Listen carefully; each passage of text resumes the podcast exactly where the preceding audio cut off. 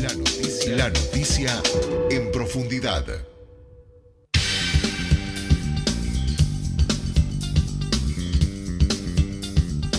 Volvemos, ya estamos en la parte de la noticia en profundidad. Siempre en esta en este parte de la hora que salimos al aire, eh, búsqueda en vivo, lo que solemos hacer es traer a un periodista de búsqueda que se encargó de publicar una entrevista, un artículo, una columna de opinión.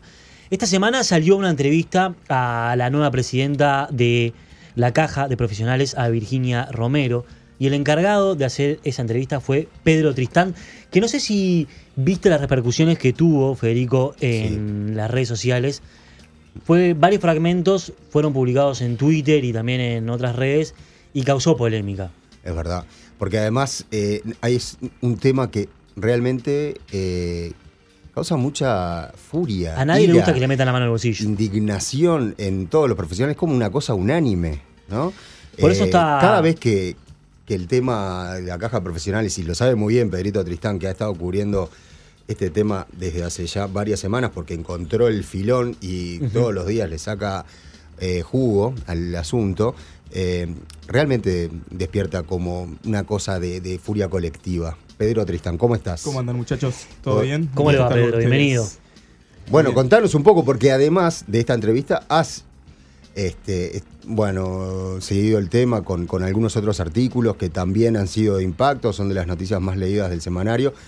Acá estuviste con la presidenta y eso no es nada menor. Claro, y un poco molesta creo que, Sí. que a todos porque las, las medidas que, que la presidenta tiene en mente o que el directorio ha presentado es como que afectan a todos los profesionales. Claro, Incluso a los que no a los que declararon no ejercicio en la caja, porque hay ese muchos. es el gran punto, ¿no? Hay gente que Esa declara no ejercicio y se le, le quieren ir a, a cobrar igual este, una cuota que todavía no está definida de cuánto va a ser.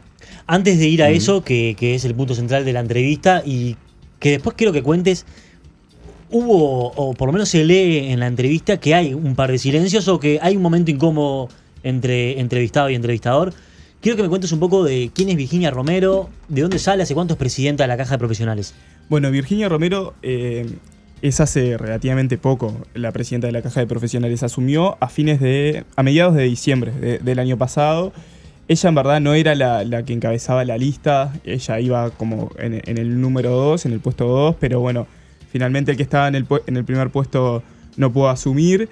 Virginia Romero era la presidenta del Colegio de Contadores, una gremial de profesionales, eh, que comenzó a seguir del tema. Eh, hemos hablado otras veces que, que- que hemos est- que he estado por acá de, de la reforma amplia del sistema de seguridad social que se viene, porque el- hablamos mucho de la caja de profesionales, pero también se va Claro, a, a modificar todos los sistemas de, de- el BPS también y el resto de las Todo cajas esto también. después del referéndum de la luz, por supuesto, que tiene trancado todo el Parlamento.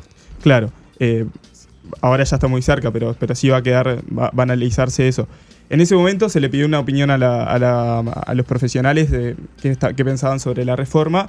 Y ahí Virginia Romero se comenzó a interiorizar eh, se- eh, en el tema. Comenzó sí. A, a estudiar los números de la caja y ahí vieron un, un dato que, que llamó la atención y que cuando se publicó fue que comenzó a estar más presente el tema de Claro. la caja de profesionales en, en la agenda, digamos, que fue que en 2024 se terminan las reservas.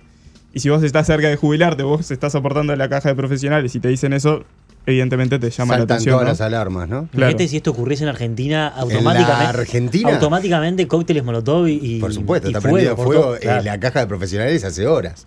Pero bueno, estamos acá en Uruguay, somos más tranquilos. Y ahí se Mm. comenzó, eh, ahí, bueno, siguió de cerca los temas, le invitaron a participar de una lista y en diciembre asumió eh, y dijo, bueno, yo vengo acá a hacerme, pa- parafraseándola, ¿no? A hacerme cargo, a- Mm. eh, y bueno, no voy a seguir las críticas ni nada porque tengo que, tenemos que encarar esto urgente. Claro. Pedro, los sistemas de previsión social están en crisis en gran parte del mundo y Uruguay incluso está eh, estudiando un cambio en el sistema de previsión social, por lo menos para los próximos 30 años. Ahora, ¿por qué el de la caja de los profesionales está a dos años de, caer- de quedar en bancarrota? ¿Qué, qué, cuál es su sistema que lo deja con tanta diferencia en comparación, por ejemplo, con el BPS? Bueno, sí, eh, hay, si se lo preguntás a, Romero, no hay un único factor que lo explique. Por ejemplo, está, está al- algo que es común a todos los sistemas, que es vivimos más. O sea, si vivimos más, las jubilaciones hay que pagarlas por más tiempo. Entonces, eh, eso genera una crisis de, todos los sistemas. Pero también hay otras decisiones que se tomaron en su momento en la caja de profesionales cuando la caja tenía muchas más más reservas que las que tiene ahora, de dar una serie de, de- de beneficios, por ejemplo, esto se tomó hace más de, de 20 años o hace 20 años más o menos, a los, a los jubilados. Y si esa, por ejemplo, si esa decisión no se hubiera tomado, hoy la caja tendría el doble de reservas. Eh, pero también hay, hay, otro- hay otros temas, por ejemplo, que para pagar una jubilación en la caja de profesionales se necesitan del aporte de seis activos. Entonces, eh, No dan los números. no dan los números. Bien. Y lo otro que te quiero preguntar es, la caja de profesionales, como bien dijiste, está a punto o está intentando aprobar, que tiene que pasar por el Parlamento, eh, soluciones para que pueda durar por lo menos 30 años más, ¿verdad? Sí, hay, hay como eh, medidas que se quieren tomar como en varios sentidos. Unas que tienen que ser urgentes ahora, eh, que tienen que ser ya, dice, dice Romero, que fueron las que se presentaron a- al Ministerio de Trabajo y Seguridad Social, que es el que tiene que, o sea, es el órgano del Poder Ejecutivo competente a, la caja. Vayamos a esas medidas. Entonces, ¿cuáles son las medidas que deberían tomarse para que siga existiendo esta caja? Básicamente son que, eh, que los pasivos, que los activos paguen más, o sea, que los profesionales que aportan aumenten su, su aporte. Que los jubilados eh, tengan una especie de una suerte de impuesto cercano al 7% de su jubilación que vaya para, para la caja. Son todas medidas muy simpáticas, ¿no? Claro. Esta medida de, lo- Mm. de quienes declararon no ejercicio, Sí, bueno, eh, esa es la más simpática de todas. que fue la que involucra a quizás a más, a más personas y que, y que bueno, que, que tendrían que pagar una cuota anual eh, de 4 mil pesos aproximadamente. Y después hay, hay otras un poco capaz que más técnicas como que el IAS que se paga, que pagan los jubilados, o sea, el impuesto de asistencia a la seguridad social que pagan todos los jubilados de jubilaciones más altas, Claro. eh, vaya para la caja y no para el al sistema general. Ahora, vos le preguntás en la entrevista si le parece justo que haya personas que eh, declararon que no están en, en- en- en ejercicio y que tienen que pagar igual, solamente por haberse recibido. Sí, ella dice que no es un tema de justicia, ¿no? Sí, que, por eso. que, bueno, lo que pasa ahí, lo que quiere la caja con esta medida es fiscalizar mejor.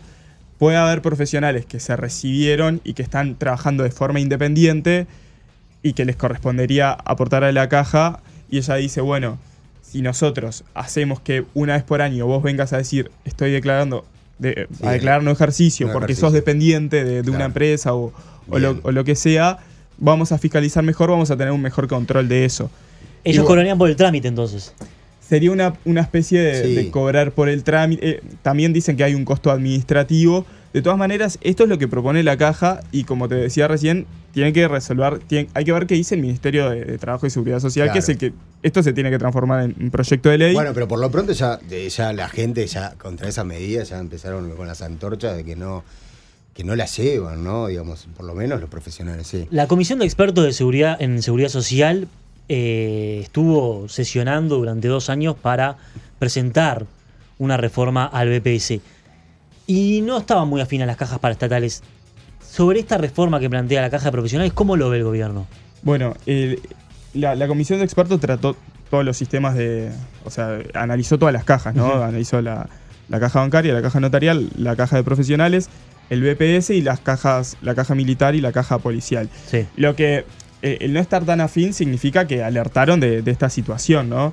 Ahí lo que, lo que hicieron fue, bueno, hacer una, una- una serie de recomendaciones de por dónde se tendría que ir y después de eso viene la, la etapa de- del proyecto de ley. Esta comisión que vos mencionás no es que dice si va- se va a hacer esto, porque después Por viene supuesto, hay la proceso. discusión parlamentaria. Por ahora, por lo pronto, el, el gobierno, eh, formalmente, o el Ministerio de Trabajo, el gobierno a través de- del Ministerio de Trabajo va a dar una respuesta a la caja el, el próximo 23. Ahí le va a decir, bueno, te llevo esta, esta medida, esta no, eh, y esta, no sé, la podemos cambiar Claro, o lo que sea.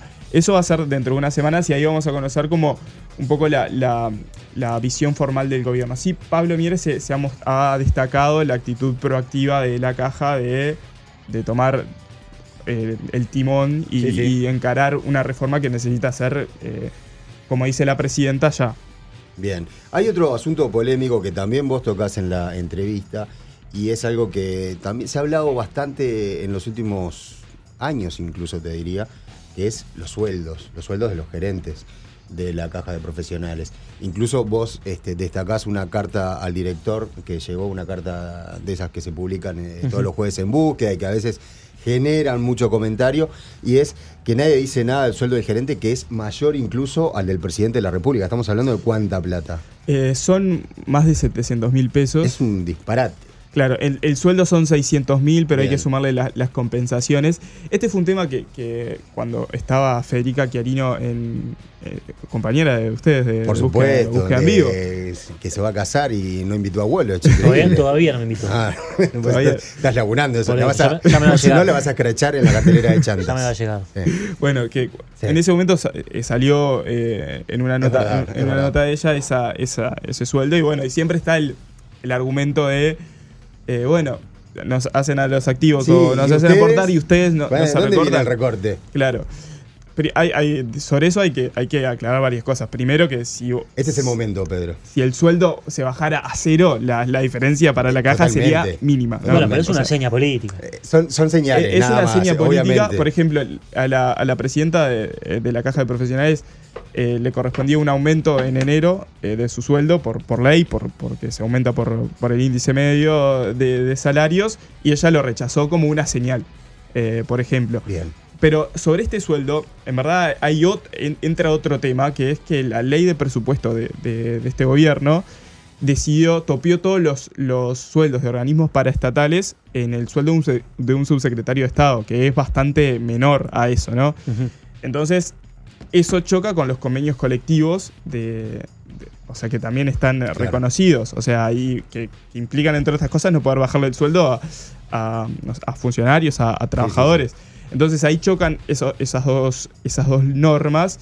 Y lo que está pasando es que están negociando con, los funcionarios, porque no es solo el sueldo del gerente general, hay otros cargos gerenciales que también están en la misma situación. Y bueno, lo que dice por ahora es, estamos negociando, no, no, no voy a hablar más de, de esto. No, está bien, pero es una, es una explicación la que haces que tiene también su argumentación. No es tan fácil como dar una señal así media demagógica de me, me corto el sueldo a la mitad y demás, ¿no? Pero está, es un tema que, que la gente también Y se le- trata le con. mueve, claro, y hay que pedir. Si querés una excepción, se la tenés que pedir a OPP, OPP Claro. la tiene que autorizar. Claro, claro. Entonces no es, no es tan sencillo, ¿no? E- Ese Obvio. tema de los, de los salarios. Pedro, eh, la presidencia de la Caja de Profesionales no es un rol muy público. Quería preguntarte cómo fue esa entrevista. Y en la entrevista, como te decía, se lee alguna incomodidad. Por ejemplo, la pregunta que le haces si es justo o no. ¿Cómo fue esa entrevista? ¿Cómo lo viste?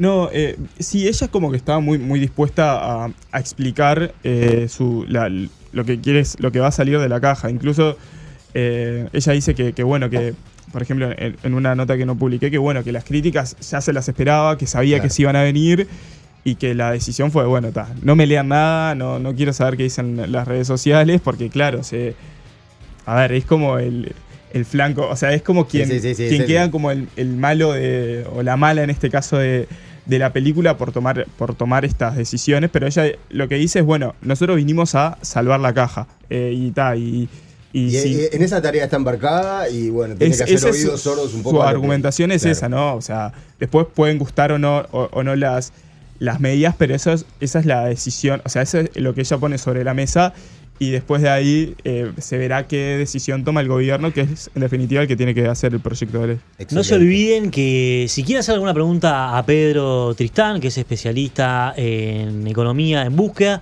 y en este caso en la caja de profesionales, pueden preguntarle a través de nuestra vía de contacto, a través de WhatsApp al 093-939 000. Pedro Tristán, Tristán, perdón, este mm, hincha nacional como toda persona de bien. Y ayer estuvo en el Gran Parque Central, ¿verdad? No falta, estuve- ¿no? No falta nunca. Capaz que tenés que dejar de ir un poco. Eh, que yo creo que soy un poco responsable. Me parece porque que- el campeón del siglo también. eh, también fui. bueno, eh, hemos dado con el problema. Repeto, tengo la solución. Capaz que soy yo. Pero igual en, las- en- otras épocas también iba y nos iba mejor. bueno, no sé. Vamos a ver. Hay que, hay que empezar a apelar a cualquier tipo de. Capaz que tiene un sillón incómodo Sí, y no se quiere sé. ir a casa. Puede- puede Igual voy a, voy a analizarla. No, me, me vendría bien dejar de ir, sobre todo por mi salud mental. Mental, sí, totalmente. Pedro Tristán, muchísimas gracias por acompañarnos. No se vayan,